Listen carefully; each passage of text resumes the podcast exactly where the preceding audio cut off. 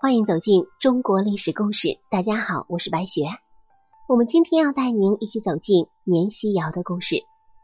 说到清朝的名将，在雍正朝大放异彩的年羹尧，绝对能算一个。可惜他权势过大，遭到雍正的忌惮，最终落得一个惨死的结局。年羹尧祖上曾是明朝的六朝名臣年父。父亲年遐龄又被封为一等公，官至湖广巡抚。妹妹更是雍正皇帝宠爱非常的敦肃皇贵妃。出身于官宦世家的年羹尧英勇善战，成为雍正手下最厉害的将领。世人一说到年家，想到的不是年羹尧，就是年羹尧那个受尽恩宠的妹妹敦肃皇贵妃。可是。咱们今天要说的，既不是年羹尧，也不是年贵妃，而是这两人的兄长年希尧。如果说年羹尧在战场上拼杀是个刽子手，那么年希尧就是在世间行善积德、治病救人的。这兄弟俩，一个杀人，一个救人，他们的命运是否会有所不同呢？年希尧字允公。和年羹尧一样，他也是为官一生，只不过和轰轰烈烈的年羹尧比起来，他就显得极为平淡了。年羹尧是雍正时期的著名将领，他曾一度得到雍正皇帝的特殊对待，但最后却被削官夺爵，而且列出了他的九十二条罪状。雍正赐他自信。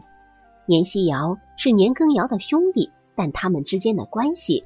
却没有那么要好。年希尧是一位文官，担任工部侍郎、内务府总管、从一品左都御史等要职。和年羹尧不同的是，年希尧学识渊博，在医术、数学等方面都有著作。而年羹尧的垮台，多多少少还是对年希尧造成了一定的影响。年羹尧曾经是雍正的肱骨之臣，但却因为功高震主。被他赐令自尽，而在年羹尧死后，年家也大厦倾颓，被雍正下旨查抄。而年羹尧的亲戚儿女成年的大部分都被处死或者流放，而年幼的则没入宫中为奴。曾经显赫一时的年家，最终竟然落得如此下场。但是在年家遭逢的巨大变故之中，只有一个人独善其身。他就是年羹尧的亲哥哥年希尧。年家这兄弟姐妹三人，年羹尧习武，年希尧学文。妹妹年氏是雍正的宠妃，深得雍正皇帝的喜爱。年氏有这样两个才华横溢的哥哥，自然不愁在后宫站不稳脚跟。而年羹尧和年希尧这两兄弟性格却完全不同。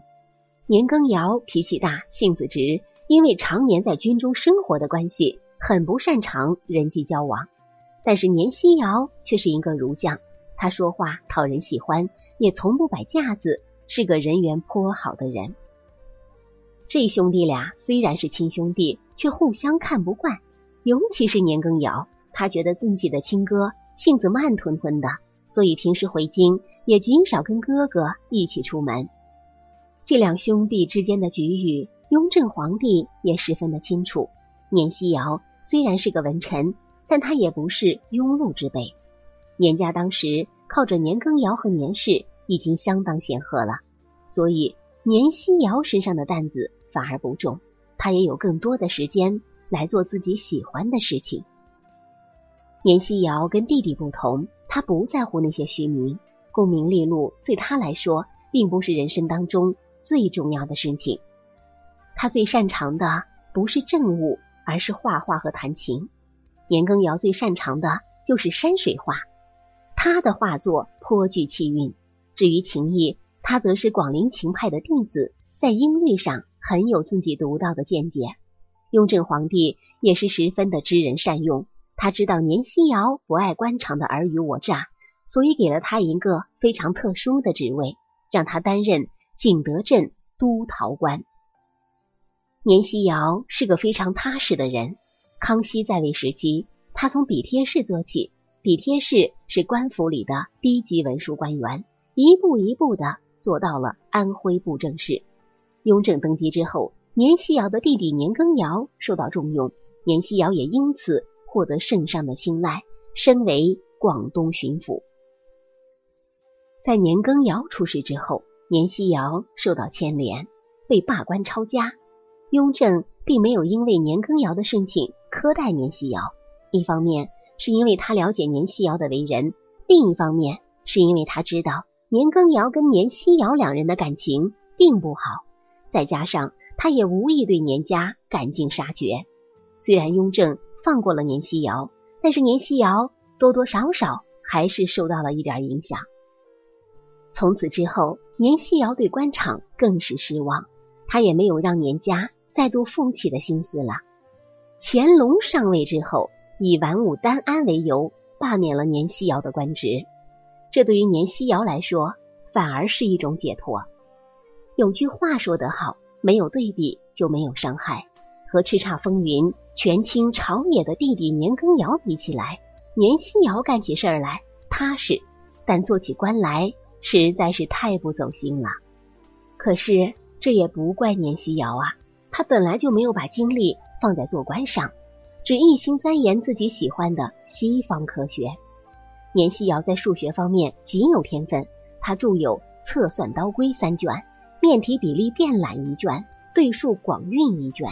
清代的数学家梅文鼎盛在年希尧说，手制小浑仪，测算诸气，罗列积案，并集精好，辉映作简。工龄下一简，数多暇，以倾城会敌，观其所藏奇器奇书，曰闻所未闻。另外，年希尧还在意大利传教士朗世宁的帮助下，完成了。视学艺术，图文并茂，阐述透视原理，介绍了透视学中的基本课题。此书的其中之一现存于英国皇家学院，国内仅存两部再版本。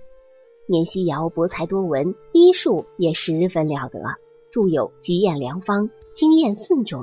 他精于绘画，喜欢音乐，还是广陵琴派的传人之一。年希尧的一生也是几起几落，最终在乾隆三年病逝。和年羹尧比起来，也算是善始善终了。好了，朋友们，本期的故事到这里就结束了，感谢您的收听。喜欢的朋友欢迎点赞转发，也欢迎您评论留言。下期我们将带您一起走进历史上的女侯爷的故事。我是白雪，下期再见。